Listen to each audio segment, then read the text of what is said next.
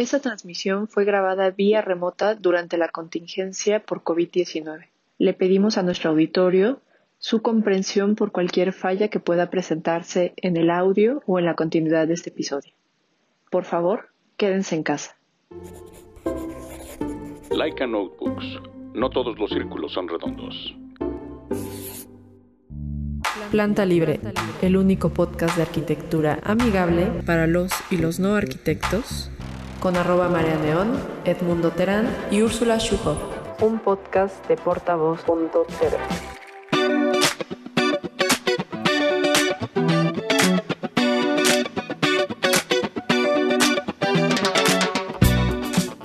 Hola amigos, bienvenidos de vuelta a su podcast favorito para los y los no arquitectos, Planta Libre. Yo soy arroba María Neón. Yo soy arroba no soy Alan. Yo soy arroba Fearriola. Y pues bueno, gracias a todos por escucharnos, por descargarnos, por seguirnos y sobre todo por suscribirse a nuestro canal de YouTube. actualmente pues estamos grabando en vivo, como todos los viernes. Y lo más padre de todo esto es que no solamente nos pueden ver, sino también pueden comentar en vivo, interactuar con nosotros y con nuestros invitados. Entonces, pues no dejen de suscribirse, es muy importante para nosotros que le den a la campanita de nuestro canal de YouTube y pues bueno, que nos escuchen, nos compartan. Gracias por sus likes en Facebook, por seguirnos en Instagram como arroba plantalibre.podcast y en Twitter como arroba plantalibre-bajo. También muchas, muchas, muchas gracias a todos nuestros queridos Patreons que pues mes con mes mantienen este programa gratuito para todos nuestros queridos escuchas. Y recuerden que no pasa nada, si no pueden llegar a la transmisión en vivo, pues este programa se va a publicar como siempre a través de, nuestras redes, eh, en cualquier reproductor de podcast, como Spotify, iTunes, etcétera. Y pues no dejen de visitar también la página de la Internacional, arroba lainter.mx, donde pueden ver nuestros artistas expositores y adquirir su trabajo. Y hablando de adquirir su trabajo, pues estamos como muy contentos porque por fin vamos a tener eh, pues los logos, pues no sé, es como una interpretación de algunos logos que ya conocemos de marcas mexicanas que adoramos. Eh, y los vamos a tener a la venta en grabados, entonces pues bueno, el hermano de Alan fue quien nos ayudó con, con, esa, con esos ajustes. Antes tuvimos las playeras de planta libre, pero ahorita vamos a tenerlos grabados a la venta, ya enmarcados. Entonces, si ustedes están interesados en alguno, no dejen de mandarnos un mensaje directo o escribirnos a plantalibre.podcast.gmail.com. Dicho todo lo anterior, eh, pues vamos a dar la bienvenida a nuestro invitado de hoy, que es el señor Laika. Eh, Víctor Volcán está con nosotros. Hola, hola. Muchas gracias. No, pues gracias a ti por, acompañarnos. ¿Cómo estás? Muy bien, ¿ustedes cómo están? Bien. Bien, bien. Es que justamente tenemos que dar el aviso a nuestros queridos amigos para que se conecten. Y pues bueno, el día de hoy vamos a tener un programa collage, porque pues hay como muchos temas de los cuales hablar y pues son temas cortitos, entonces que no dan como para todo un programa, entonces eh, pues vamos a hablar de eso. Y tengo aquí una pequeña lista con los temas a tratar, así a toda señora de mis hojitas. Bueno, pues como sabrán amigos, pues nosotros estamos, vivimos en la Ciudad de México. Y recientemente platicamos de lo que sucedió del colapso de la línea 12 y pues bueno, eh, luego de pronto, por ejemplo, Edmundo, quien le mandamos un saludo muy, muy grande, siempre nos regaña y dice que por qué nos ponemos eh, políticos. A politizar. A politizar, pero pues bueno, creo que es importante como el análisis en términos de el impacto que tiene la ciudad y pues aquí el tema es ciudad y arquitectura principalmente y es importante hablar como de estas cosas y cómo afectan. Digo, ya por ahí en Twitter alguien nos me acusó de ya estar con un discurso amlista y que ya se había acabado la cultura. Y pues bueno, a mí nada más me da muchísima risa porque, ah, porque decíamos como pues no se crean todo lo que ven en las redes sociales ni lo que eh, comparten en Facebook y ya nos estaban diciendo que, que ya los medios son malvados, pero es muy interesante porque yo le, decía a, este, a este, esta persona eh, que les recomendaba que vieran el documental que se llama The Social Media eh, Dilemma. Que habla precisamente sobre eso, ¿no? Como cómo es que los medios manipulan a las masas. Y entonces a propósito de que el New York Times decidió dedicarle eh, un huequito de su, de su, espacio a México, em, hace como una especie de reportaje respecto a información filtrada de la investigación que se está haciendo, ¿no? Entonces, independientemente de cómo puedas interactuar en la página y que es de New York Times y lo que quieras, platicábamos nosotros y le, decía justamente a Fer como qué horror que siempre tienen que empezar con, con esta cuestión de Anita iba a comprar su vestido de 15 años, ¿no? Y entonces México nuevamente vuelve a ser como pues el país de las piñatas y los burritos, ¿no? Eh, no sé, es curioso cómo, cómo se mueven estas cosas y también se habló en algún momento sobre la portada de The Economist, eh, sobre el falso Mesías y sin afán como de defender a nadie, pero se me hacía como muy interesante como un tema tan delicado de pronto se vuelve eh, con intereses políticos, ¿no? Eh, en primera, ¿quiénes son las personas que leen este tipo de medios? ¿Para quiénes van dirigidos?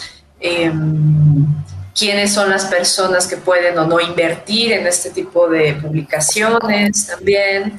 Entonces, pues bueno, sin vernos demasiado conspiracionales, eh, pues vamos a hablar un poquito de los, del informe que se hizo ya preliminar de las fallas estructurales que ocasionaron el accidente de la línea 12. Entonces, primero a ver si el señor Víctor Volcán quiere dar su opinión como persona no arquitecta eh, y después ya nos vamos ahí con, puntualizar algunas cosas. Súper, por supuesto. Digo, eh, respecto a la línea 12, como hasta donde yo he entendido hay un tema de falta de, bueno, hubo un tema de falta de mantenimiento y además un tema de eh, fallos en la construcción que creo que conforme avanza el mundo, en, en general, siempre tendemos a, a anotar los errores en una especie de libretita histórica, ¿no? Justo para que no se vuelvan a repetir. El, problema a veces creo que es que el hecho de que este tipo de cosas se manden a, a, la gestión pública y que dependan tanto de la gestión pública, siento yo que el problema es una falta de capacidad, ¿no? Respecto a temas de ingeniería, eh, programas de continua de, los programas. Digo, siento que sí estamos en pañales eh, respecto a eso. Sí. Creo que también era de esperarse que el primer lugar donde fuera pasar una cosa de estas fuera aquí, al menos que es este el lugar con, el, con la mayor infraestructura y no, sino en el hecho de que conforme se tiene más información y conforme se hacen más cosas, es mucho más difícil seguir llevando el control. Entonces, no, no, digo, al día de hoy, más allá de lo que tenga que hacer la ley respecto a la responsabilidades que, que debe haber, creo que de lo que se tiene que preocupar el gobierno ahorita es de hacer mejores controles a los programas de contabilidad y mantenimiento, no que ahí es donde está fallando todo en, en, cuestiones tan delicadas como obra pública, que yo creo que justo ahí sería la punta de lanza donde, donde deberían estar estos programas. ¿Es cuánto, señora presidenta? Ok, ok tú, que quieras agregar algo. Alan está como mostrando su perfil griego. Pues, no sé, creo que mm, en mi punto de vista, eh, creo que desde el principio eh, hubo fallas y no se hicieron bien las cosas, ¿no? O sea, desde, digo, aparte del, de la parte esta que comenta de mantenimiento y, y continuidad, que sí, o sea, sin duda hubo un, una, una línea de metro que se entregó a las autoridades y que tiene que, que recibir esta supervisión y, y estar siempre como en mantenimiento, ¿no? Pero para mí, pues sí, o sea, definitivamente desde el inicio, desde el hecho de que mm, eh, las vías o la infraestructura que estaba inicialmente proyectada no era para los trenes que actualmente están, pues ya desde ahí te da como te va dando como foquitos rojos, ¿no? O sea, ahí es como primero en la lista y luego la lo acelerado con el que con lo que se hizo para que se entregara como dentro de un gobierno, pues ahí está, como otro foquito rojo. Entonces, como que creo que es una sumatoria de eventos que al final desencadenaron en esta tragedia, ¿no? O sea, pero sí, para mí definitivamente viene desde el inicio, o sea, no tanto como del mantenimiento y la continuidad, pero sí como ya, como desde el inicio. Sí, hasta ahorita se tiene como ya el reporte preliminar y, se, y de instancia es, hay errores en la construcción. Y bueno, primero sabemos que ese fue un concurso público internacional. Se presentó un proyecto ejecutivo que presuntamente cumplía con todos los estándares. Luego, posteriormente, aquí lo que valdría la pena como explicarle a nuestros amigos es, en primera, pues que es como, que es una licitación, ¿no? Es decir, esa licitación es, se manda una convocatoria abierta, se, estipulan unas bases y despachos, eh, pues no se puede ser de arquitectura, de ingeniería o quienes cumplan con eh, lo que se especifica en las bases puedan concursar y desarrollar el proyecto. Eh, el proyecto tiene alcances también, que es qué cosas se van a entregar y posteriormente también se licita la construcción, que son dos cosas diferentes. Hay ocasiones en las que se licita todo el paquete, haces el proyecto, haces la construcción y la supervisión, que son tres cosas distintas. Entonces aquí lo complejo es de que al ser obra pública, pues en primera, pues quiénes son las personas que estuvieron encargadas del proyecto ejecutivo, quiénes son las personas que estuvieron encargadas de la construcción. Al parecer aquí por tramos son diferentes constructores, ¿no? y también quiénes son los que están supervisando. Entonces aquí amigos, eh, se habló de los famosos pernos, que ahora para todos lados es los pernos, los pernos, los pernos, que son una especie como si fueran unos clavos grandotes, ¿no? que van a ser los encargados de unir eh, las vigas que son de acero con las losas que son de concreto. Entonces hay muchas formas de unir vigas de, de acero con losas de concreto. Una de ellas es a través de estos pernos.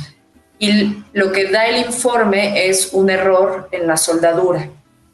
Además de que pues, se ven fotografías en donde eh, en los planos se especifica a cada cuánto tienen que ir estos pernos y cuánto se deben de poner y cómo se deben de poner y cada uno debe de hacerse una prueba de soldadura. Cuando se hace una construcción eh, con estructura metálica y, hay estas uniones de soldadura, hay una prueba específica en donde van a poner una especie como de químico en cada una de las soldaduras y ese químico va a mostrar si está bien hecho el hilo de esta soldadura o no, si se tiene que cambiar. Entonces no es únicamente como que ahí al feeling lo hagas y ya no sabes si pegó o no pegó, entonces aquí de las cosas que se muestran es que hubo fallas en la soldadura, eso quiere decir que si es una soldadura débil, pues se rompe con el, con el tiempo, ¿no? con el peso y con el movimiento. Y además los pernos no están a la, a la, separación, no están colocados como deberían, porque incluso se ven en las fotografías cómo están algunos desfasados, como en algunos lados no hay estos pernos. Entonces, eh, aquí lo impresionante es cómo es posible que, pues en primera, el constructor o el contratista encargado de poner esto, de estas, estos trabajos, pues no hubiera quien los corrigiera y luego la persona que está supervisando a todos los constructores, tampoco, o sea, lo haya firmado sin, sin revisar, ¿no? Entonces, es, es, por eso es luego tan importante o hacemos mucho énfasis en quiénes son las personas a las que ustedes les van a dejar eh, pues la seguridad de su casa, ¿no? Porque ese tipo de cosas pasan en, en, la vivienda, por ejemplo, de autoconstrucción, que, ah, sí, con, no sé, con cinco varillas no, no pasa nada, o este, te creces, vas cinco o cuatro niveles hacia arriba y crees que no, vas no van a pasar nada y dicen, bueno, la casa no se va a hundir. Pues tal vez sí, ¿no? Tal vez ante movimientos raros, ¿no? O que estén forzando tanto, porque el caso de los trenes, pues fue un hecho. El asunto de los trenes es que compraron estos que eran incompatibles porque el modelo que había especificado el proyecto ejecutivo tardaba más tiempo en llegar. Entonces, eh, es, es importante que no solamente se dé la información, sino que también se explique esa información hacia la gente, ¿no? Porque todo el mundo pensaba que eran las columnas, porque se veía parte de la estructura, pero finalmente por eso son importantes también los peritajes. ¿Algo que quieras añadir, Alan? Sí, solo para complementar la información que decías de, de, estos químicos que le ponen, hacen unas pruebas radiográficas a la soldadura. Eh, en esas pruebas este, las hacen por lo regular de noche, y las hacen dos personas que arriesgan su vida literal porque es, es, muy radioactivo, o sea, literal para poder hacer ese tipo de, de, trabajos se necesita cierto tiempo de descanso, o sea, es algo súper, súper específico y muy, muy caro. Sea, pero demasiado caro. O sea, porque cada, hacen cada prueba por cada perno, cada soldadura. Y si en la, en la, radiografía sale que tiene algún poro y todo eso, va para afuera, lo tienen que hacer de nuevo y tienen que volver a hacer la prueba radiográfica y si sale mal, de nuevo. Entonces es pagar doble, triple, lo que sea, ¿no? Por eso también es muy cara la mano de obra de los soldadores. Los soldadores deben de estar, este, deben de tener, tienen un curso, son capacitados son especialistas. De hecho, cobran por centímetro lineal de soldadura estos güeyes. Pero bueno, en general, eh, un tema, retomando un tema ahí que estaba, que, que, que comentabas tú, Marlene, es, pues, quién supervisa la autoridad, ¿no? O sea, ¿quién supervisa al gobierno? ¿Quién supervisa? Eh, me explico, o sea, que, o sea, sí, eh, ellos son autoridad, pero ¿quién es el que, lo, este, digamos, eh, los controla o dice, está bien, está mal? Ya hasta me da miedo firmar, de dibujó Alan Rojas Marín en, un plano, ¿sabes? Y ahora que lo que lo estamos comentando. Pero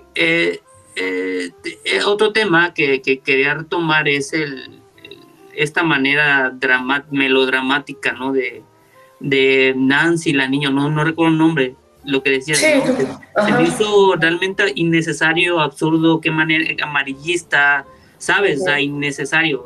Eh, eso sí se me hizo... Mm, viniendo de una, de un, de una, de un periódico como New York Times se me hizo muy bajo, sinceramente. Eh, eh, lamentable, porque pues al final yo recuerdo en los bellos años, aquellos años 90 en donde el New York Times y eh, Forbes y otras revistas este, de Economist eran, lo que decían era ley. Y tenían un, periodi un periodismo muy, muy serio, muy serio, muy seco y a lo que va, ¿no? Y ahorita que caigan este tipo de cosas, pues está, está, está endeble la, la, la digamos que la la noticia o la, la veracidad. El rigor periodístico, ¿no? La veracidad y el rigor periodístico de esas notas, pues. Sí. Sí, además que ahora con esta situación del clickbait, pues buscan lectores, este, porque pues es, son números para sus anunciantes, ¿no? También. Entonces, es un tema ahí como, como curioso.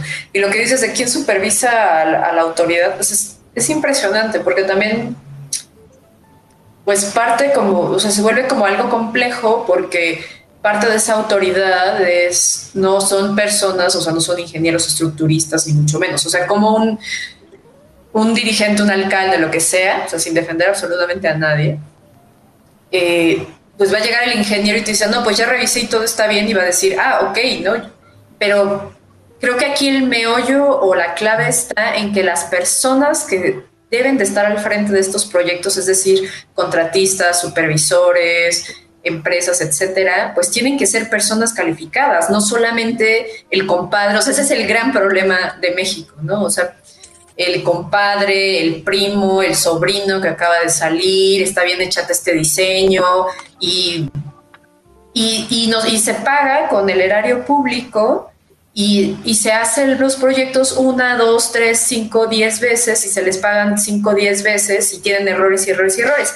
Y ahorita lo que va a suceder es de que están contratando otro grupo de expertos para que hagan toda una revisión y se haga un proyecto de reestructuración, ¿no?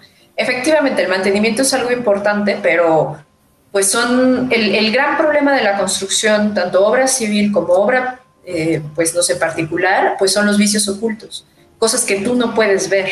Entonces, no sé ahora como con qué cuestiones tecnológicas van a tener que apoyarse para poder hacer un escaneo profundo de cómo está construido y creo que algo también muy importante es, ya no debe haber pasos elevados donde se muevan personas, ¿no? Porque no es lo mismo eh, tener como problemas eh, constructivos a nivel del piso a que estén en un paso elevado y que de pronto caigan cosas de muchísimas toneladas a la gente de pie, ¿no? También eso es algo como, como gravísimo. Tenemos ahí unos comentarios que Aquí, recuerda que si usted comenta, amigo, vamos a poderlo sacar en pantalla, porque ahora ya soy como súper productora. Entonces, Alonso Cortés dice, hay un punto importante, hay construidas 12 líneas de 24 que están proyectadas al año 2000. Todas son de neumáticos. La línea A es férrea, la 12 estaba planeada para neumática, pero hubo un capricho. Y pues otra vez Alonso está muy participativo y dice, para hacer la férrea, pero aparte no compatible con la línea A. Son más grandes los vagones, eso hizo que el peso de los trenes fuera un problema para la parte de ingeniería. Esos trenes en parte siempre representaron un riesgo, pero fue algo que no estaba planeado. Pues sí, es el gran, gran, gran problema de eh, ir improvisando sobre la marcha y que no se hacen proyectos ejecutivos completos. Eh, cómo es que se autorizan esas cosas, cómo es que se empiezan obras sin que toda la información esté completa, sin que se haya analizado y autorizado, firmado, etcétera, es un misterio. Pero bueno, vamos a ir al siguiente, eh, al siguiente tema y aquí el señor Laika va a tomar la palabra. Y ahora también se está hablando mucho, mucho, mucho de Bitcoin. Y pues la gente de a pie como nosotros, que no somos este, especialistas en absolutamente nada que tenga que ver con criptomonedas, pues no entendemos por qué de pronto ahora ya es como más rentable invertir en Bitcoin que en oro o que en dólares o cosas por el estilo y de pronto uno piensa como, ¿por qué voy a poner dinero real, constante y sonante comprando algo que ni siquiera es tangible? Y después te enteras que además hay como granjas de criptomonedas que creo que Víctor se nos desconectó. Changos. Bueno, vamos a tener que pasar al siguiente tema en lo que regresa Víctor Volcán. Y eh, ahora hablemos del home office, queridos amigos. Estamos. Eh, ah, que, que ahí viene, perfecto. Listo, Víctor, ¿qué tal? Aló, aló, aló. Creo que todavía no lo escuchamos. ¿Aló, Víctor? Bueno, bueno. ¿Ya nos escuchas bien? Es que me fue un momento. Sí, sí ya, ya los, pues bueno. Momento, ya estoy aquí. Ahora te cedemos a ti la palabra porque no tenemos ni idea de lo que es Bitcoin, por qué hay granjas de criptomonedas, por qué contaminan más que otras cosas en el planeta y qué es, cómo se come y si deberíamos o no invertir nuestros, nuestros dólares en eso. Bueno, eh, Bitcoin como tal es un protocolo de que es justo simular una moneda. Eh, ¿En qué sentido simula la moneda? Bueno, al, menos a la moneda eh, trata de ser escaso o es este, intercambiable y además es fraccionable. ¿No? Con esas características tú puedes tener una moneda y además si, si, el, si el desarrollo de, del, del, proyecto es independiente, entonces simula una mejor mon, una mucho mejor moneda, como lo sería el dólar. Ahora, ¿qué efectos tiene el dólar, por ejemplo, que no tiene el Bitcoin? Bueno, el, dólar es imprimible por, por una autoridad eh, que no necesariamente es arbitraria, ¿no?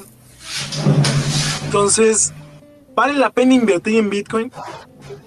Creo que eh, antes, hacer, antes de hacer cualquier movimiento, lo primero que debe hacer una persona es comenzar a leer e informarse. Hay muchísima biografía acerca de digo, bibliografía acerca de Bitcoin que pueden este, buscar. Una de ellas es la de, de Bitcoin Standard de Amos, se llama el autor, es un muy buen libro.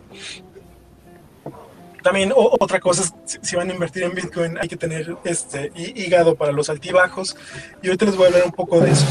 Eh, Bitcoin nace más o menos, si, si no mal recuerdo, como en el 2011, 2010 eh, en un foro se, se, propone el protocolo por un, por, un sujeto, por un sujeto que al día de hoy nadie sabe quién es. Eso, aunque suene contradictorio, no, no le restó fuerza al, al movimiento de, de, Bitcoin, digamos, sino que lo fortaleció, porque justo da pie a esa parte de que no va a ser una autoridad, sino prácticamente va a ser una persona, aquella que, que propone el proyecto de, de Bitcoin, ¿no? Entonces, llega un grupo de informáticos y utiliza, digamos, ese protocolo y lo hace una realidad. Funciona con una tecnología que se llama blockchain, que prácticamente es este, un almacenamiento de datos a través de, de bloques. La, la realidad es que no, no vale la pena meterse tanto, tanto, tanto esas tripas si se quiere invertir, sino lo que vale la pena es ver toda la parte económica ¿no? y justo los beneficios que se tiene. Al, al no poderse imprimir más bitcoins, digamos, de los que ya se están establecidos, se tiene un producto verdaderamente escaso, como el oro. ¿Qué diferencia tiene el oro respecto a todas las demás monedas? Por ejemplo, la de plata, o si sacaras moneda de, de cualquier otro metal, es que el oro es muy difícil de minar. Por ejemplo, si tú metes 2 millones de dólares a, a, minar oro, sacas X cantidad de oro. Pero si, si metes el doble de inversión para sacar oro, el rendimiento de sacar oro no es que saques el doble, sino que sacas como un 20 o un 10% más. Entonces digamos que el tema de las minas está muy optimizado en, en, el oro. Y es por eso que conserva su valor a lo largo del tiempo. Se imprimen más dólares, se, se produce más madera, se produce más plata, se produce más de todo. Y no puedes producir mucho más oro.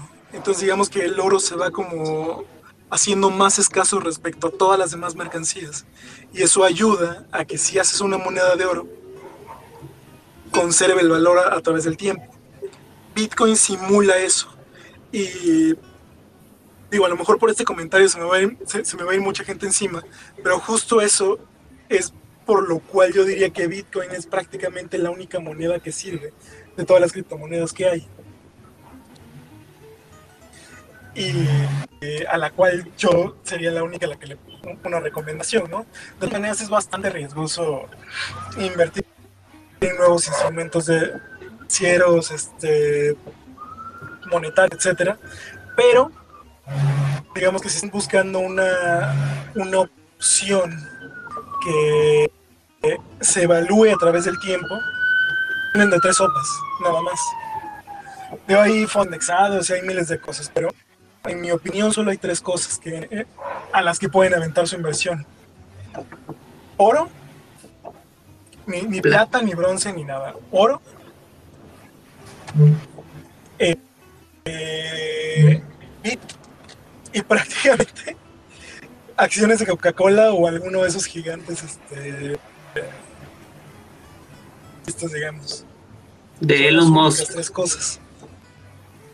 Híjole, es que yo la verdad eh, no, eh, no considero una imbécil, o sea, no entiendo nada. Es que en eso sí me siento como un imbécil. O sea, no entiendo absolutamente nada. Bueno, creo que alguna vez alguien me explicó la pregunta de, pues, ¿por qué se imprime el dinero? ¿Por qué no solo imprimimos más dinero y ya? ¿No? Pero eh, tenemos una un par de preguntas de, de nuestros escuchas. Y Mauricio Vázquez dice, ¿qué opinas del intento de El Salvador de introducir Bitcoin como modelo, moneda oficial y en general ves a Bitcoin como monedas oficiales en muchos países a futuro? Gracias por tu pregunta, Mauricio Vázquez. ¿Qué opinas? Jamás la vería como una moneda oficial. Eh, sinceramente, jamás la vería como una moneda oficial y de hecho eh, el tema de El Salvador se me hizo muy, algo muy sorprendente, eh, porque en general el país, y esto este, vale la pena recalcarlo, la moneda de un país es un instrumento extremadamente poderoso para cierto tipo de controles económicos y políticos, ¿no? Por ejemplo, si tú, digo, esto no, no es tan fácil de, entender, pero concédanmelo, esto sí es una verdad económica, es, si tú devalúas tu moneda, entonces tienes más oportunidad, ¿no? ¿Por qué? Bueno, si, amigo Carlos Salinas de tu moneda, entonces al extranjero, si, si tú devalúas tu moneda, eh, los extranjeros van a tener más dinero relativo al que tenían y entonces te van a poder comprar más y entonces eres más competitivo en, a, nivel internacional y puedes captar más, este, más compras del extranjero y por lo tanto exportas más, ¿no? Entonces esto no lo puedes hacer de manera sostenida. Obviamente lo, lo, tienes que ir haciendo así como a ratito porque produce inflación. Y justo la inflación es el peor, el peor enemigo del, del desarrollo y del ahorro. Entonces, no se puede hacer esto de manera sostenida, pero en general los países lo estuvieron viendo mucho, ¿no? Y, al día de hoy se hace. Y, si hay un país que es experto en este tipo de cosas es Estados Unidos. Podemos hacerlo porque como López Portillo se dedicó a imprimir demasiado dinero, prácticamente todos los demás países nos una especie de candado y nos dijeron, no, tú ya imprimiste demasiado dinero, estás muy chavo para entender esto, y tú ya no puedes imprimir dinero. Entonces nos hicieron el Banco Central en México autónomo. Entonces, eh, bueno, por un lado autónomo y por otro lado, solo el, el, Banco de México solo sirve para controlar la inflación, no para incentivar la economía ni nada de eso. Entonces, se me hizo muy sorprendente, insisto, lo, lo del Salvador, porque el Salvador estaría renunciando a una, o sea, al, proponerlo como moneda oficial, estaría renunciando a una cantidad de poder monetario increíble, pero también tiene ciertos beneficios el, introducir a Bitcoin. O sea, deja tú el, hacerlo como moneda oficial, simplemente introducirlo, te está metiendo una moneda que haga competencia con el dólar respecto a reserva de valor, es decir, que, que no vaya a perder su valor este, respecto al tiempo. Y eso le trae bastante beneficio a las personas. Pero no hay que olvidarnos de que Bitcoin es descentralizado. Entonces, justo todas las operaciones con Bitcoin, eh, en El Salvador es que El Salvador ya no pueda de los de, las transacciones de, de, sus ciudadanos. Y entonces la política fiscal, justo la, de retención de impuestos, ser mucho más difícil. Entonces, no, no estoy seguro de que haya sido una buena jugada maestra lo que hizo El Salvador. Digo, como, como que se metió un, este, un, un balazo en el pie. Una bala en el pie. Ok, tenemos a Eduardo Lugo que nos deja un comentario. Dice las criptomonedas Ok. Las criptomonedas aún no son tan aceptadas. Hace años comencé a invertir en ellas en pequeñas cantidades, pero antes se podía minar monedas dentro de páginas que de juegos y viendo comerciales. Y tenemos una pregunta de eh, Brahmator. ¿Qué es lo que realmente le da valor al Bitcoin? ¿Qué en que están totalmente sustentada la moneda. Ya han existido casos en que la moneda colapsó, que asegura realmente que no vuelva a suceder. ¿Qué le da el valor a Bitcoin? ¿Cómo es que se sustenta la moneda? Nada, pero ahí, digo, esto es, es a veces ofensivo responder con otra pregunta, pero creo que en este caso se debe de hacer. ¿Qué le da el valor al oro antes de que se pudiera utilizar. Por ejemplo, el oro se empezó a utilizar a partir de, a partir de 1940 más o menos, que se dieron cuenta de que era un muy buen conductor de calor y entonces comenzó a ser útil para la industria. Pero ¿cuánto tiempo realmente llevamos valorando el oro? Creo que miles de años, ¿no? Entonces, ¿qué, qué le da el valor al oro? Nada que podamos ver, ¿no? Es lo, que le da el valor a, algo en términos relativos, porque el valor es, es este, una cuestión, algunos dicen que es subjetiva, otros dicen que, que pero que se ponen de acuerdo miles de escuelas de economía que hay, el consenso es que es, es al menos relativo, ¿no? El, el valor de algo, es relativo a, ¿no? Porque, porque lo único, de lo único que tienes certeza es que algo lo valoras más que otro. ¿Cuánto? ¿Quién sabe? Pero al menos puedes tener esa, esa respuesta. Entonces, partiendo de esto, lo que hace, lo, que le da el valor al oro es que es escaso, ¿no? Y, que hay cierta, cierta, cierta, cierta parte de la naturaleza humana que, que lo aprecia, entonces, el, al Bitcoin, lo, con lo Bitcoin lo que hicieron fue que simularon tal cual y tratan de darle valor a través de eso. Pero nada más, por ejemplo, el, dinero dinero como el dólar, que es el, dinero fiat, no, perdón, el, el dinero oficiario, eh, tampoco es que esté respaldado en nada. Uno puede decir, no, pues es que está respaldado en el poder político de Estados Unidos, está respaldado en la, en la producción de Estados Unidos. O sea, sí, pero, pero ¿qué es eso, no? ¿Qué es el poder de Estados Unidos? ¿Qué es la producción de Estados Unidos? ¿Y por qué no se podría comerciar con otra cosa? Realmente lo que le da valor al dólar es este, prácticamente un contrato que se hizo hace muchísimos años, John Woods, este, que lo definió como, como moneda de, intercambio nacional oficial. Pero fuera de eso, este, pues tampoco hay cierto valor. El, el, valor es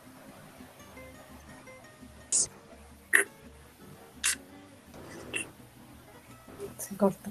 El, sí, valor se da por todo el cúmulo de volúmenes de las personas que lo usan. Entonces, entre más personas usen Bitcoin, más valor tener.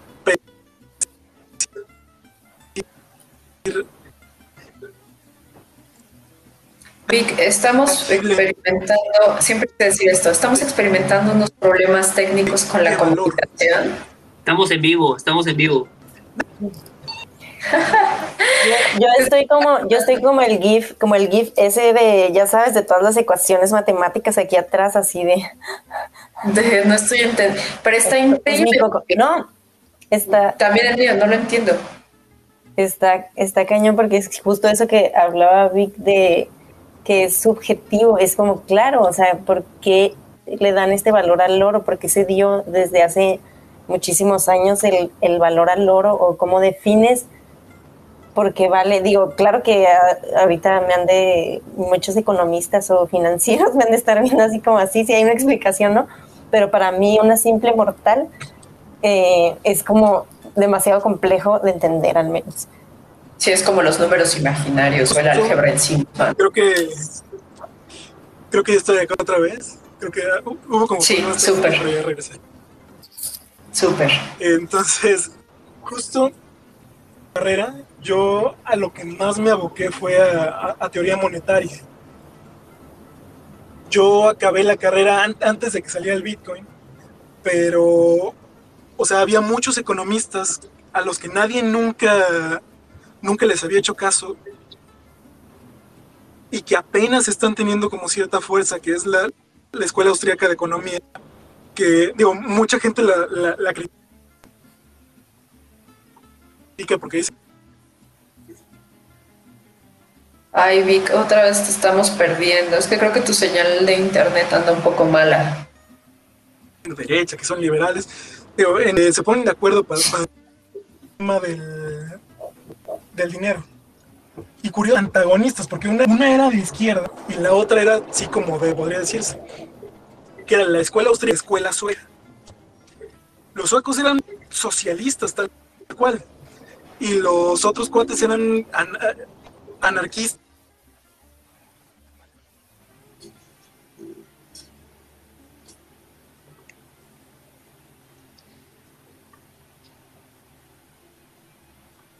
Que funciona el dinero. Aló, Vic, es que bueno, bueno. no te hemos podido escuchar casi nada. Es que te has escuchado como súper mal en el último par de minutos. Sí, todo lo de la escuela austriaca eh, se quedó como en... Nos quedamos en hola, me llamo Víctor. Ahora. no me digas eso. Bueno, en resumen, hay, hay dos escuelas que le atinaron a este tema de los suecos y los austriacos. Y lo curioso es que no puedes decir que realmente el buen estudio de la moneda es o de derecha o de izquierda, porque justo esas dos escuelas son bastante antagonistas.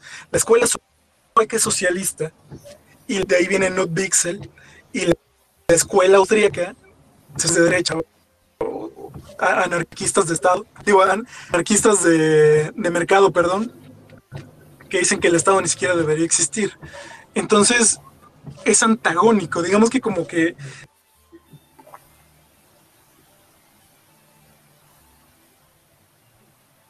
Hoy no, otra vez. Es que se queda como sin internet.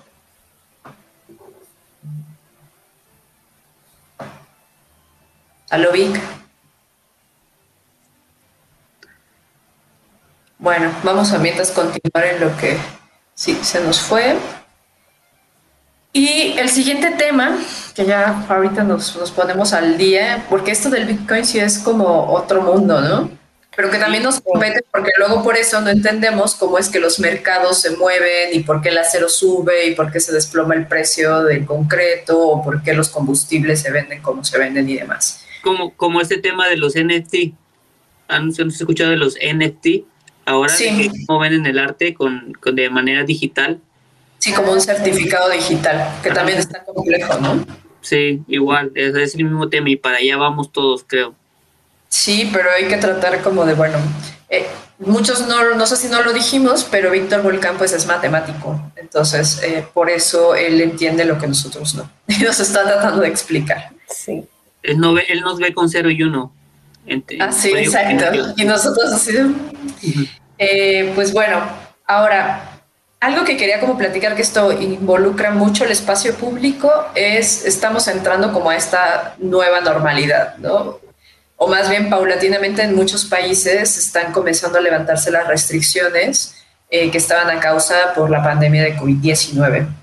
Entonces, pues bueno, parte de esta nueva normalidad, eh, pues están primero, pues el home office, que en algunos lugares se va a mantener, cómo ha sido esta experiencia de trabajar a distancia, cómo ha impactado en la ciudad y cómo se vive en la ciudad y eh, que va como un poco de junto con pegado, pues ahora los restaurantes que están utilizando como los cajones de estacionamiento o el espacio que tienen enfrente de la banqueta, eh, donde tienen sus comercios para poner mesas y que la gente esté ahí conviviendo.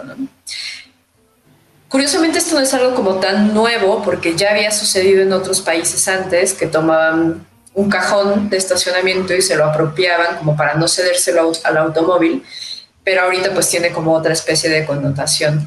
Quisiera que pues me cuenten un poco en su experiencia cómo ha sido, si trabajaron o no trabajaron en home office, si creen que es un modelo que pueda funcionar, cómo han percibido la ciudad a raíz de eso, porque no sé, tengo conocidos que de plano no van a volver a trabajar eh, presencialmente o que incluso ya te pueden emplear en otros países, por decir así, que vas a estar trabajando en home office o en algún otro estado y demás. O sea, como que las barreras de pronto ya no pueden ser o ya no son el límite, ¿no?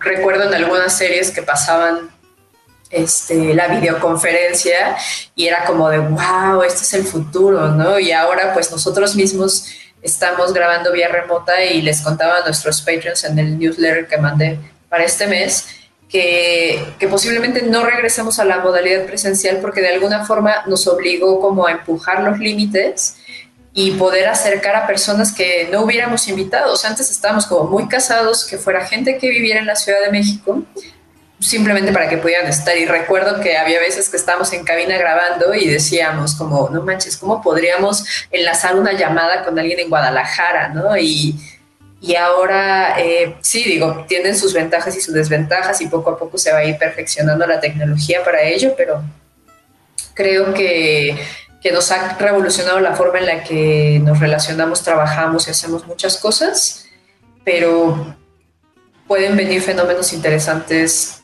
ahora que ya podamos ser libres de andar en la calle a diestra y siniestra. ¿Ustedes qué opinan? ¿Cómo se miran? Vas, Alan, porque siento como que estás aburrido o te mueves mucho. No, no, no, no, me muevo mucho. De hecho, por la ansiedad, por la ansiedad no puedo hacer home office. porque soy muy ansioso, entonces... No, en general eh, yo no hice home office, sinceramente. Eh, solo cuando me dio COVID eh, fue cuando pude hacer home office y estuve aquí en, en mi cuarentena el, el, pues todos estos días que, que, que, pedía el gobierno estar encerrado eh, cuando teníamos síntomas y salí positivo y pues bueno, fueron los como dos semanas nada más. Desde que inició la cuarentena, la verdad no pude, no, no soy de la idea, a mí no me gusta mucho trabajar en casa, no me gusta relacionar o mezclar esas, esas dos partes, como que sí separo mucho, o sea, mi casa de la oficina y viceversa, ¿no? Que, que como, como a veces digo, o sea, realmente vivo en el taller y vengo de visita a mi casa, ¿no? O sea, porque realmente paso más tiempo en el taller, en el trabajo. Pero por temas, te digo, personales, de ansiedad y todo eso, no me gusta también mucho estar en casa. Entonces sí prefería por lo menos agarrar la bici, irme al taller. Yo era el único que iba. O sea, de repente a veces iba, iba Héctor o otras personas, pero esporádicamente. Eh, y por ahí de junio, julio ya empezamos a como a turnarnos a ir al taller, porque pues sí necesitábamos aterrizar varias ideas eh, respecto a los trabajos y a los proyectos que teníamos, era ya necesario. Eh, pero aún así sí funcionó para muchas personas en el taller, sí funcionó mucho el home office. es extraordinario. por ejemplo, Alan, o sea, este, esto de vivir en el taller, o sea, ¿no piensas como en la calidad de vida, ¿no? De pasar tantas horas en un lugar de trabajo, ¿no sientes que eso podría afectar la forma en la que vives? O sea, yo, en mi experiencia personal, yo tenía un horario de 9 de la mañana a 7 de la noche, pero nunca me iba a las 7, salía como 8 y 7 y media a las 8. No me daba tiempo de hacer prácticamente nada, nada, era llegar a dormir y el día siguiente ya ir a trabajar. Y ahora nos recortaron el horario salimos a las 4, 4 y media y la percepción es totalmente distinta. O sea, yo he disfrutado mucho llegar y estar en casa. O sea, trabajé desde que, decía Fer que desde que era el semáforo naranja, estábamos yendo a oficina y no sé, o sea, como que creo que mm, empezamos a entrar a las 8 de la mañana, menos tránsito y era como más productivo y salir a hacer otras cosas, ¿no? Como disfrutar tu vida. ¿Tú, qué piensas o cómo has sentido eso? Pero, o sea, te, o sea, te cortaron tu horario, o sea, tú ya a las 4 ya no trabajas. O sea, ya... No, no, a las 4 ya no. Porque estoy de 8 a 4, 4 y media. y pues no tenemos tal cual hora de comida como para salirte ahí una hora y regresas, como que te comes algo allí y ya. Después puedes ir a comer a tu casa, ¿no? Sí, pues no sé, o sea, lo que sucede conmigo, o sea, esto es un tema personal, es que eh, cuando, no sé, como eh, cuando estoy en ese espacio me, me concentro en algo y estoy ahí. Por lo regular yo a las seis todos los días corro, salgo a correr, me gusta correr, es como mi, es como mi templo, es como mi espacio. Correr me encanta. Entonces ahí es donde me cuestiono, me cuestiono, hablo conmigo mismo y me cuestiono muchas cosas. Eh, eso me gusta mucho y eso me, me relaja bastante. Eh, eh, de, de, mi calidad de vida, pues sí, o sea, ¿qué te digo? Antes, antes de, trabajar aquí en Condesa, trabajaba en Santa Fe y yo vivo aquí en Reforma, centro. Imagínate, o sea, y me hacía casi dos horas de ida, casi dos horas de regreso yo estaba bien en mi trabajo y de repente un día analicé esto que, oye, ¿sabes qué? Vives al día cuatro horas en el transporte público, multiplicado por cinco son 20 horas, multiplicado por todo el mes son 80 horas y puta, o sea, ¿qué haría yo con esas 80 horas, no? Y fue que ya me vine aquí más cerca, o sea, decidí eh, terminar de trabajar por allá y venirme a trabajar más cerca de donde yo vivo. Entonces también eso me, me, para mí, o sea, para mí antes no tenía calidad de vida, ahora tengo una mejor calidad de vida, quizá tenga que dar el siguiente paso, o sea, pero en general no, no tengo ningún problema hasta ahorita. ¿Tú, Fer, qué onda? ¿Cómo lo, has, cómo lo viviste? Pues yo empecé a, empecé a trabajar en casa desde antes del, del COVID, de que el COVID apareciera, porque fue cuando decidí independizarme y pues era trabajar en casa porque mientras no vaya armando aún, espero que pronto, una oficina ya más en forma, pues esta es mi oficina. Entonces te digo, yo desde antes de, de todo esto del COVID y de la cuarentena, ya se convirtió esta en mi, en mi forma de trabajar. Entonces como que en ese aspecto no me pegó tanto el cambio, pero creo que sí es todo un tema como de como de sí organizarte y de tener como cierta estructura, porque también como dice Alan, que llega ahí y se concentra en una sola cosa, o sea, muchas veces estás aquí en la casa y, y como que estás así de, ah, sí trabajo, y luego, ay, bueno, voy a, voy a, lavar los trastes, voy a lavar los trastes. Voy a ver la, venga la alegría. sí, hoy, voy a ver hoy. Este, y este, y sabes, o sea, como que estás como rodeado como de cosas, como de distractores, ¿no? Mm, pero luego como que te digo, te estructuras o te organizas y ya vas como agarrando como el ritmo, pero al principio creo que sí me, me cuesta o a veces como que entro otra vez en el desorden de eso, ¿no? De, ah, estoy en la casa, ay, bueno, más tarde, bueno, esto. Y luego ya me pasa esto de que a lo mejor no estoy como todo el día aquí, porque pues tengo que ir a supervisar este, la obra que esté haciendo o lo que sea. Entonces ya, como que cuando estoy como en esa etapa, pues está muy bien porque agarro como el rush de, de la rutina de me voy temprano a supervisar, hago esto, voy por, a comprar material, voy a hacer esto, el otro. Entonces como que ya agarro este, te digo, este rush, esta rutina, ¿no? Y, pero cuando son los espacios en los que sí, pues tengo que estar frente a la computadora y hacer cosas, pues sí, pues, yo, yo no me cuesta, o sea, no me ha costado como esa parte, pero sí siento que tienes que como que agarrar un, una estructura o un, pues sí, como un modo de que sí te funcione. Porque he hablado también con amigos conocidos así y muchos, bueno, algunos son como de estoy feliz en, en home office y algunos es como de, ay no, yo sí extraño ir a la oficina. O sea, porque ya estar todo el día trabajando en tu casa y luego después estás en tu casa y luego duermes en tu casa y luego al día siguiente estás trabajando en tu casa, ¿no? Sí, se vuelve como demasiado. Sí. Y bueno, ahora esta apropiación del de la vía pública por los restaurantes, porque bueno, o sea, por una parte está padre de que menos autos estacionados, pero al mismo tiempo es privación del espacio público. ¿no? O sea, si te quieres sentar ahí en ese cajón, en ese espacio de cajón de estacionamiento, pues tienes que consumir. Entonces, eh, pues no sé ahí, ¿qué es lo que opinan ustedes? Pues como decía, ay.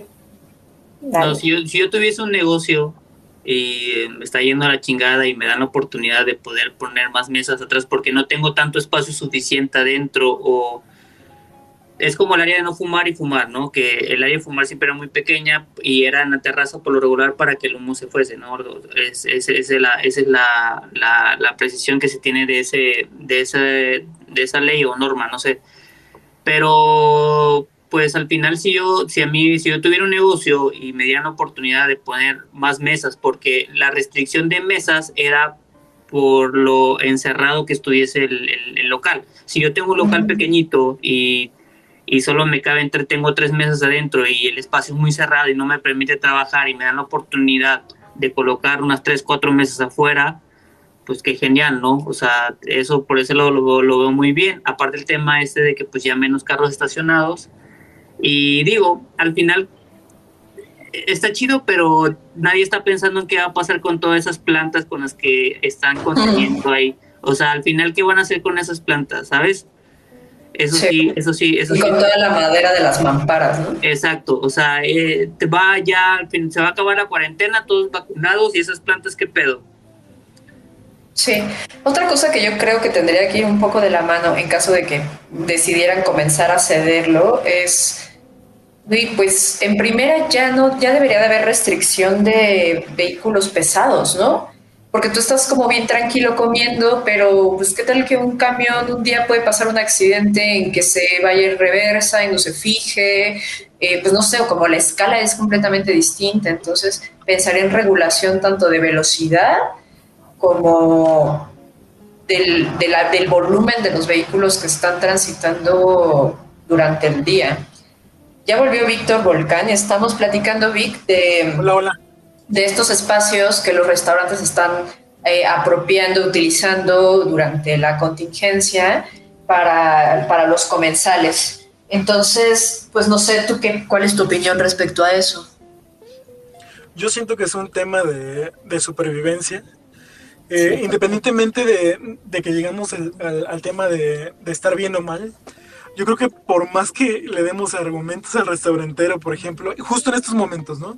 Nada más, eh, de, de, que pudiera estar mal lo, lo, que está haciendo, o sea, yo creo que va a ser como de los oídos más sordos con tal de sacar adelante aquello que ya invirtió, o, o sea, como que de la forma personal, el restaurantero se va a aferrar a ese espacio, ¿no? Y si no me recuerdo, estos espacios comenzaron justo porque no podías usar la parte de adentro del restaurante, ¿no? Así es. Entonces, de ahorita que, que ya lo tienen y que prácticamente es un tema ya de que tienen más espacio, o sea, el argumento por su parte, yo creo que perfectamente es el hecho de que, bueno, pues para recuperar un poquito de lo que, de lo que se perdió, pues me voy a, me, voy a agarrar de aquí para, para tener más, este, más mesas a las cuales poder servirles, ¿no? Entonces, eso es por la parte de los restauranteros, ¿no? O sea, como poniéndonos en los zapatos de ellos, pero poniéndonos en los zapatos de, de peatón de, o de vecino, pues sí llega a ser... Llegan a ser múltiples las, las, las consecuencias que atraen, ¿no? El, el hecho de que pues, tengas prácticamente que hasta bajarte de la banqueta en algunos casos, o que ya no te puedes estacionar, o etcétera. Algo en lo que creo que no había pensado es justo los materiales que están utilizando para esta expansión, ¿qué les va a pasar? Y eso es una pregunta creo que bastante interesante. Sí. Yo estoy totalmente de acuerdo en que es una cosa totalmente de supervivencia y creo que pues también es válido en esta situación, ¿no? O sea, eh, tuvieron como un periodo de tiempo al inicio donde se las vieron negras, incluso muchos negocios cerraron, ¿no? Quebraron. Y creo que en esa parte de supervivencia, pues sí, totalmente, pues es válido, ¿no? Y, pero sí, o sea, definitivamente creo que tendría que ser de una manera, o sea, que se que muchos restaurantes sí lo han hecho de una manera muy ordenada y como bien montada, pero muchos otros no.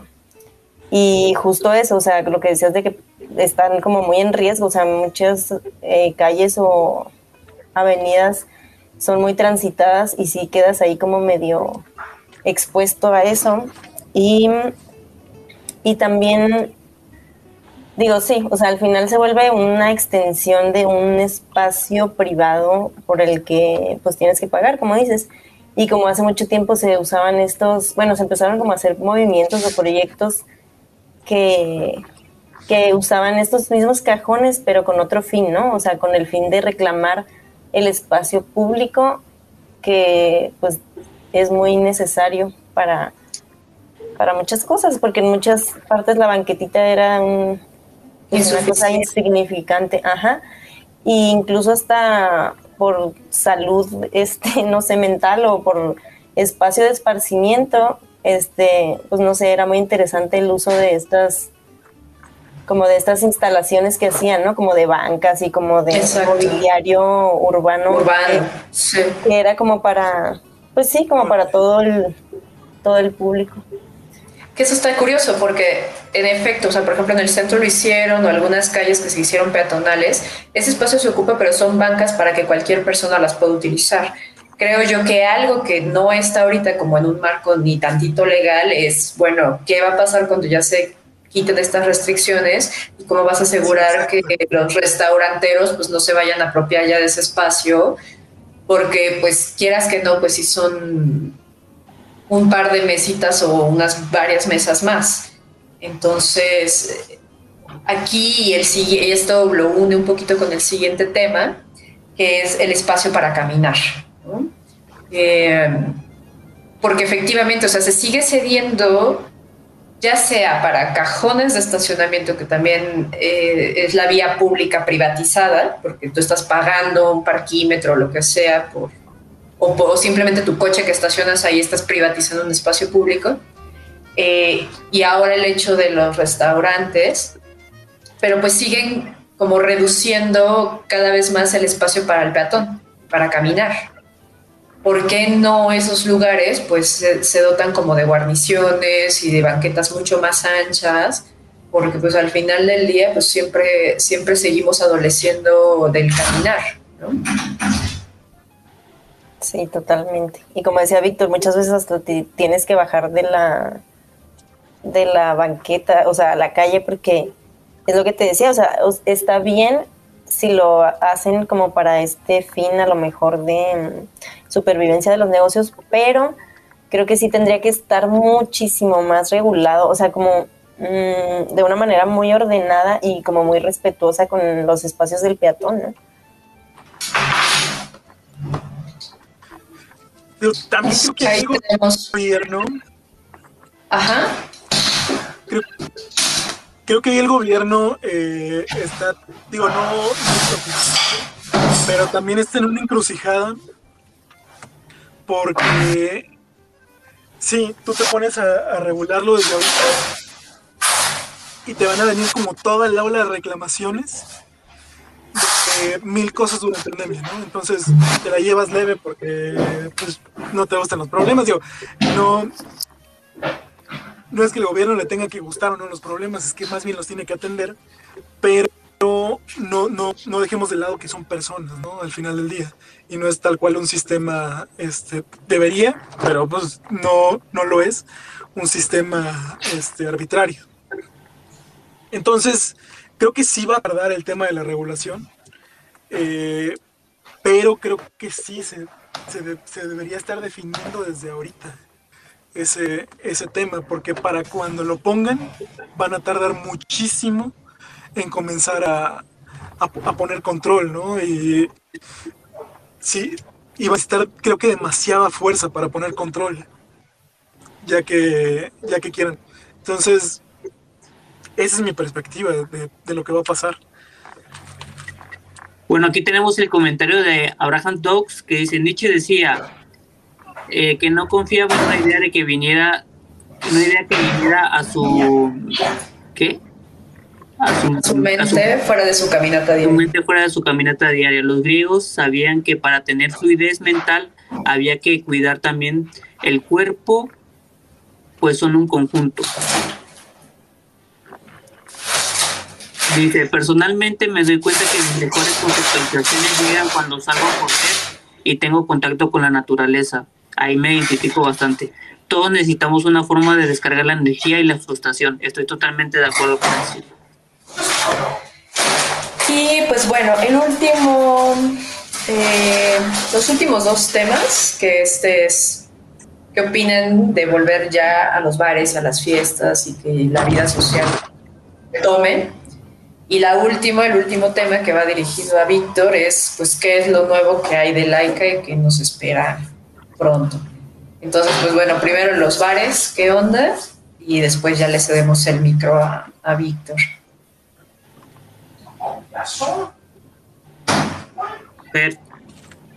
Yo, pues creo que eh, creo que sí tiene que haber un equilibrio de justo lo que mencionaban de la salud física y mental, ¿no? O sea, porque definitivamente estamos como en una situación pues que nadie esperaba, pero también creo que la parte mental es sumamente importante. Y el estar confinados y sin tener como interacción o esta convivencia, creo que también puede ser, o sea, puede repercu- repercutir en la salud.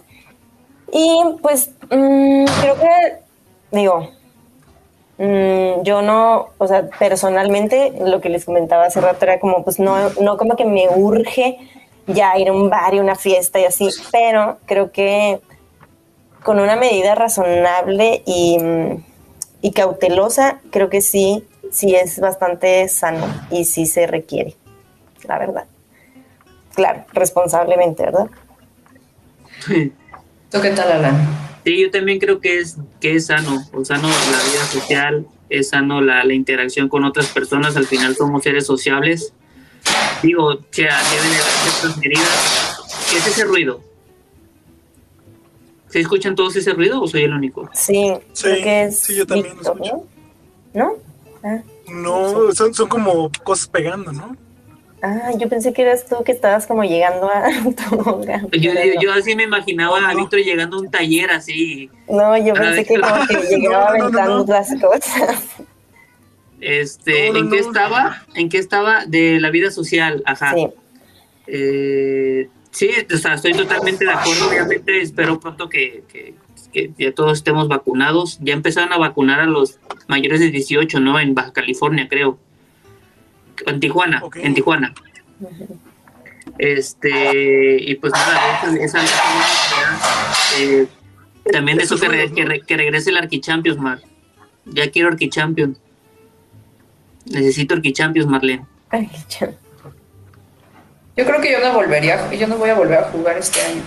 Ah, ¿Por qué? Pues porque no, no se me antoja. Tengo tantas ganas.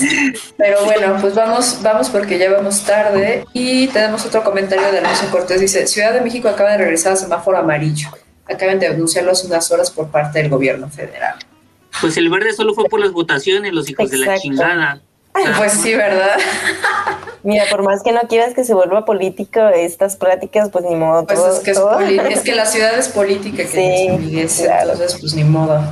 Y ahora sí, Víctor, pues, ¿qué opinas de justo esto de los bares? Y bueno, ahí nos das la primicia de qué onda con Laika, qué nos espera en los próximos meses, y ya con eso vamos a cerrar la transmisión de hoy. Gracias a todos los que estuvieron participando además.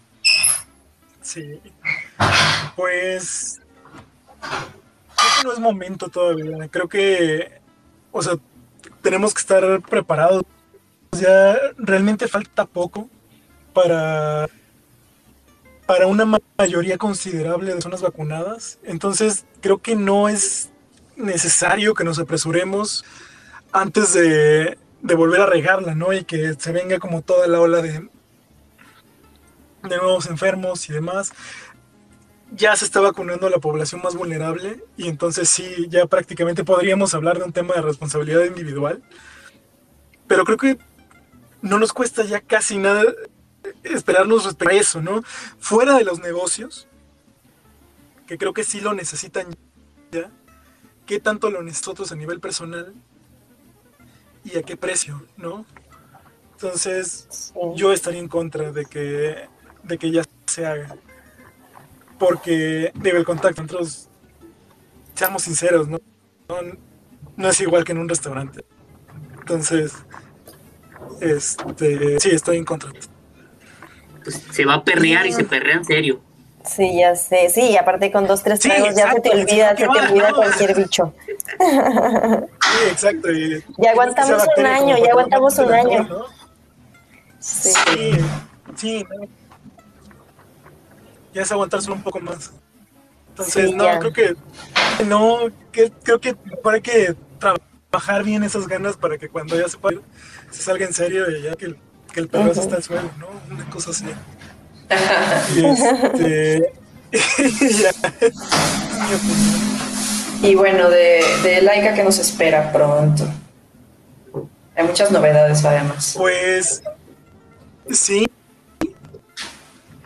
Eh, vamos a sacar toda una línea de arquitectura de, de, de estas libretas con puntitos y todo.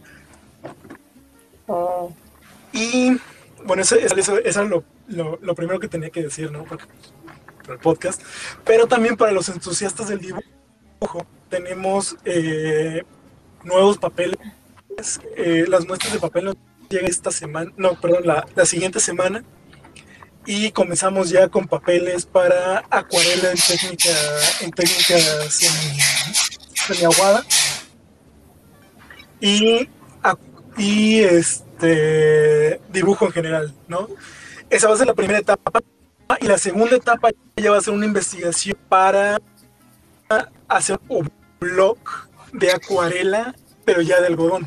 Justo estamos refinando unas cosas ahí, ya hemos estado platicando con, con un par de, de empresas, la principal es de Ponte, Fabriano, que hace un papel increíble.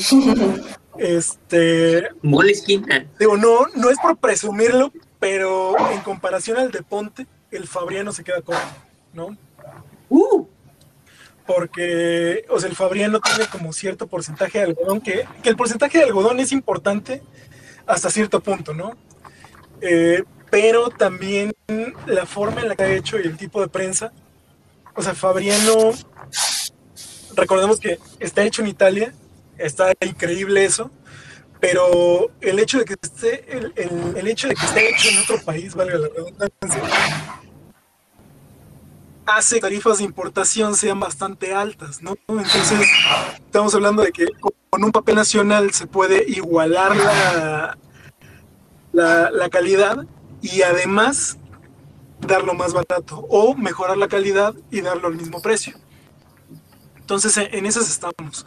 Y seguimos con, la investigación de retículo. Justo le- les quería preguntar si, si hay alguna retícula que se les antoje que, que saquemos.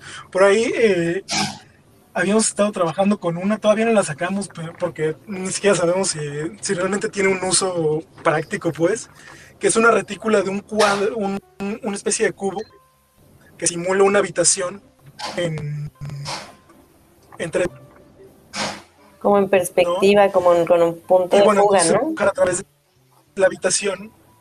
Ajá, creo que el punto de fuga está como mucho más allá de la habitación. Y entonces como que la habitación se queda como a mitad de camino, ¿no? Entre el punto, pero mitad de camino es bien relativo porque se supone que el punto de fuga está hasta el infinito. Pero digamos que si existiera el límite, estaría como a mitad de camino, ¿no? Entre el punto de fuga y, y el inicio de la, de la perspectiva. Entonces, no, no se súper alguna recomendación de alguna. ¿Ok? A mí sí se me hace súper interesante tener ya como un espacio.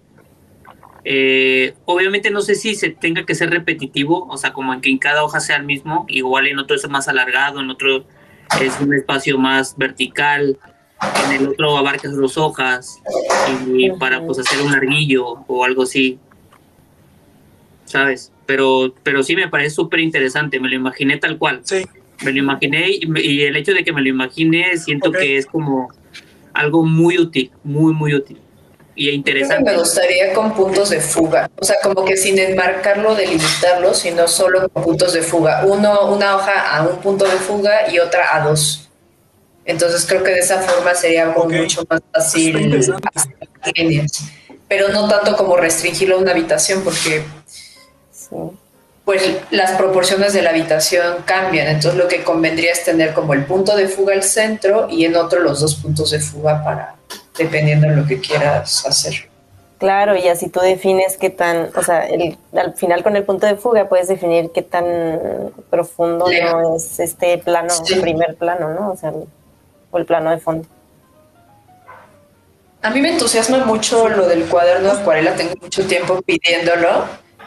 Y creo que lo que más me gusta, hace rato ya hablan de, de Moleskine, y la realidad es que yo tengo un cuadernillo para acuarela de Moleskine y el papel no es tan bueno para acuarela, ¿no? O sea, o la utilizas una vez, ni siquiera es como tan aguada, ni lo mojas todo y luego, luego se pone panzón.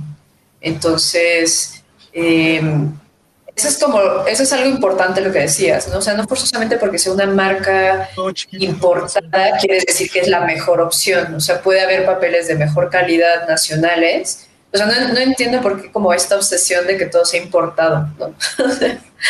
pero, pero pues qué padre que están haciendo pruebas, experimentando y sobre todo que me imagino que va a estar como al alcance de todos, porque a veces también pues hay personas que quieren entrar como en una nueva disciplina o, algo así y pues ves que un cuaderno te cuesta 500 pesos y pues ya ni lo quieres usar, ¿no? Porque si estás aprendiendo, lo estás experimentando, pues da coraje porque te vas a equivocar, porque no vas a, tienes que hacer muchas pruebas para aprender a, a manejar la técnica, ¿no?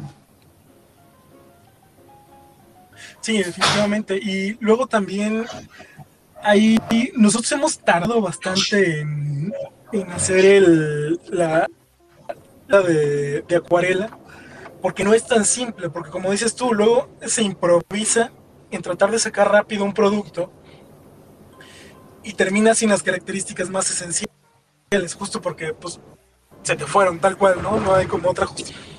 y se termina cayendo al metro, ¿no? hemos batallado para... Sí. Por sacar las cosas rápido. Exactamente. Ándale. sí, exacto. ¿Qué han batallado? Entonces, sí, sí estamos buscando.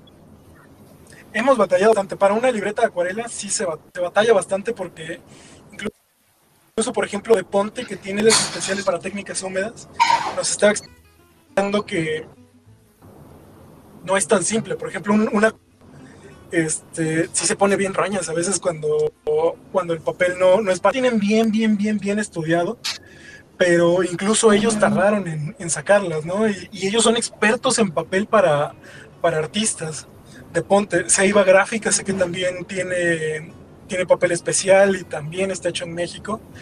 Entonces, sí, hay opciones nacionales y justo es a las que nos estamos acercando. Si bien es fácil agarrar un papel este, importado, encarece mucho el hecho, de, el, hecho del transporte y la ganancia del importador, porque prácticamente lo está cobrando como si lo hubiera vuelto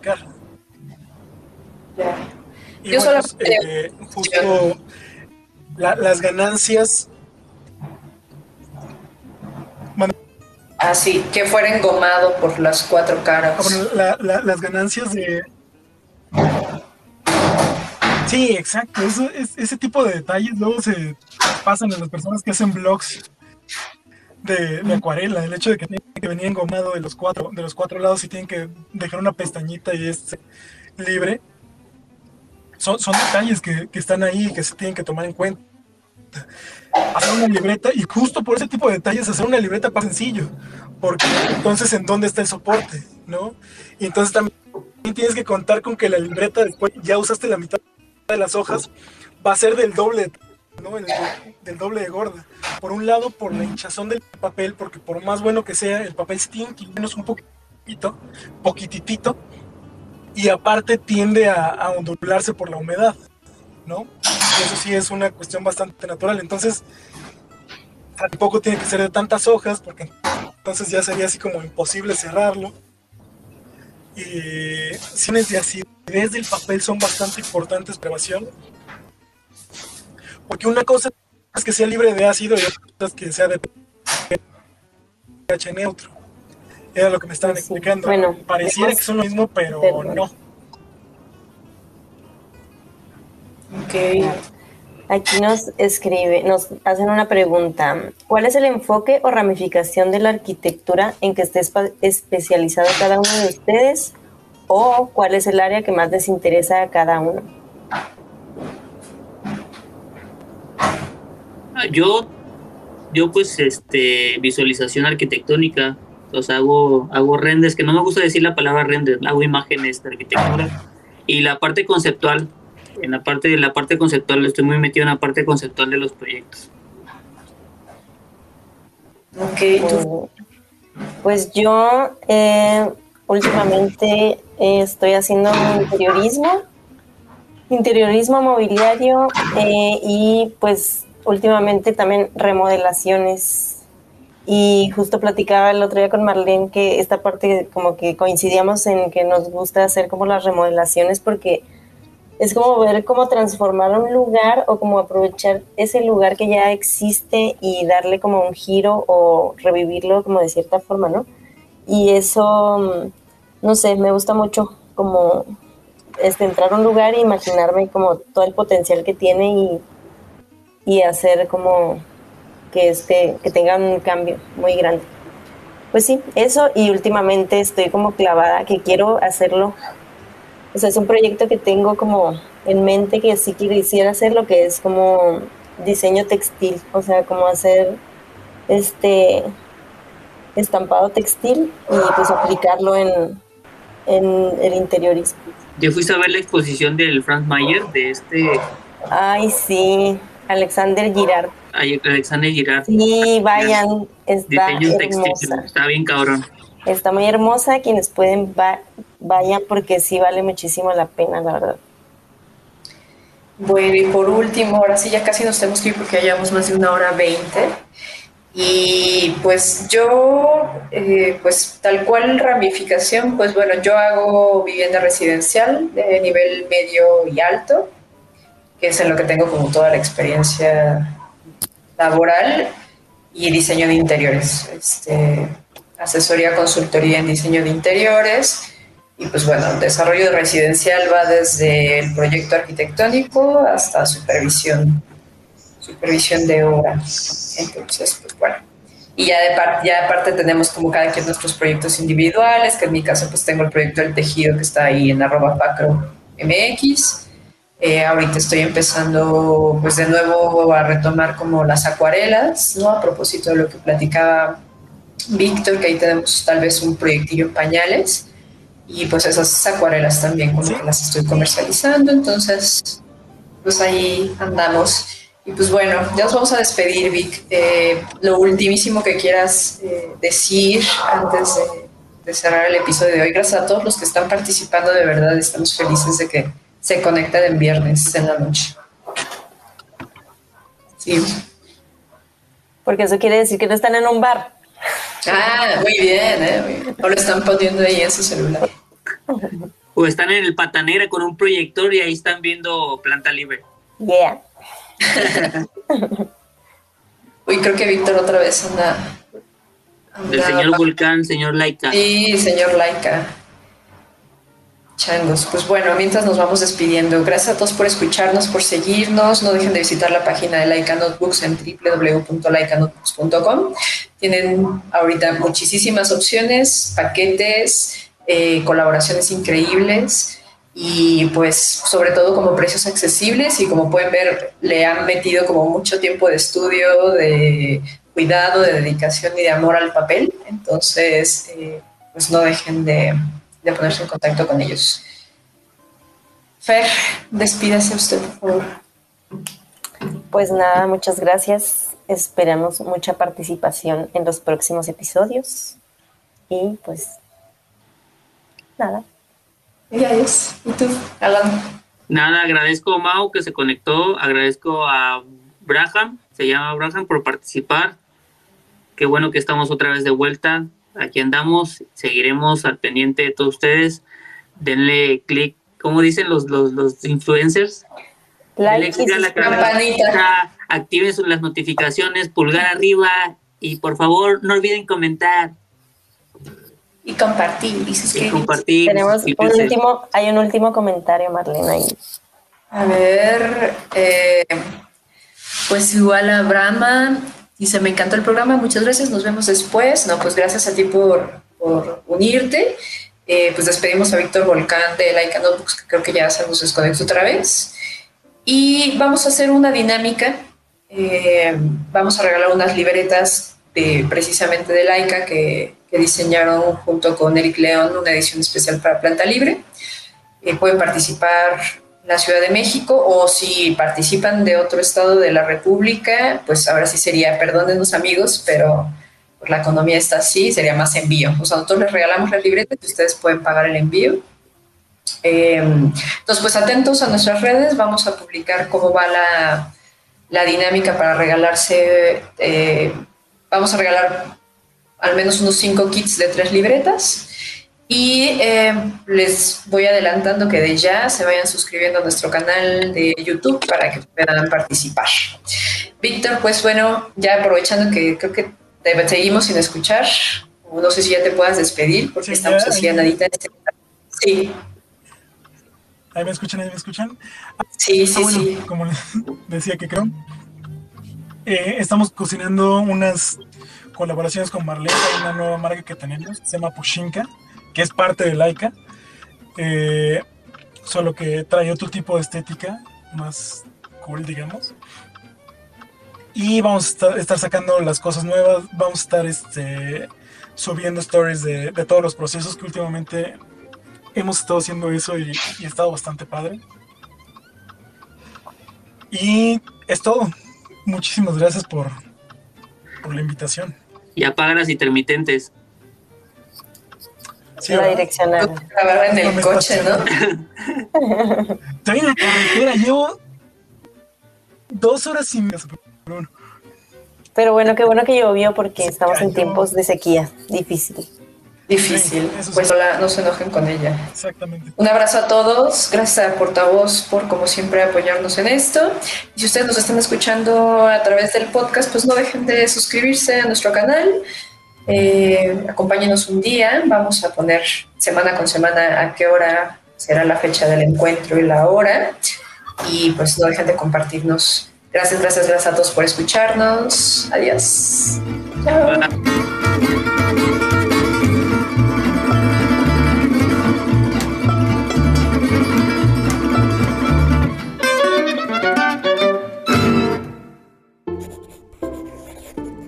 Notebooks. No todos los círculos son redondos.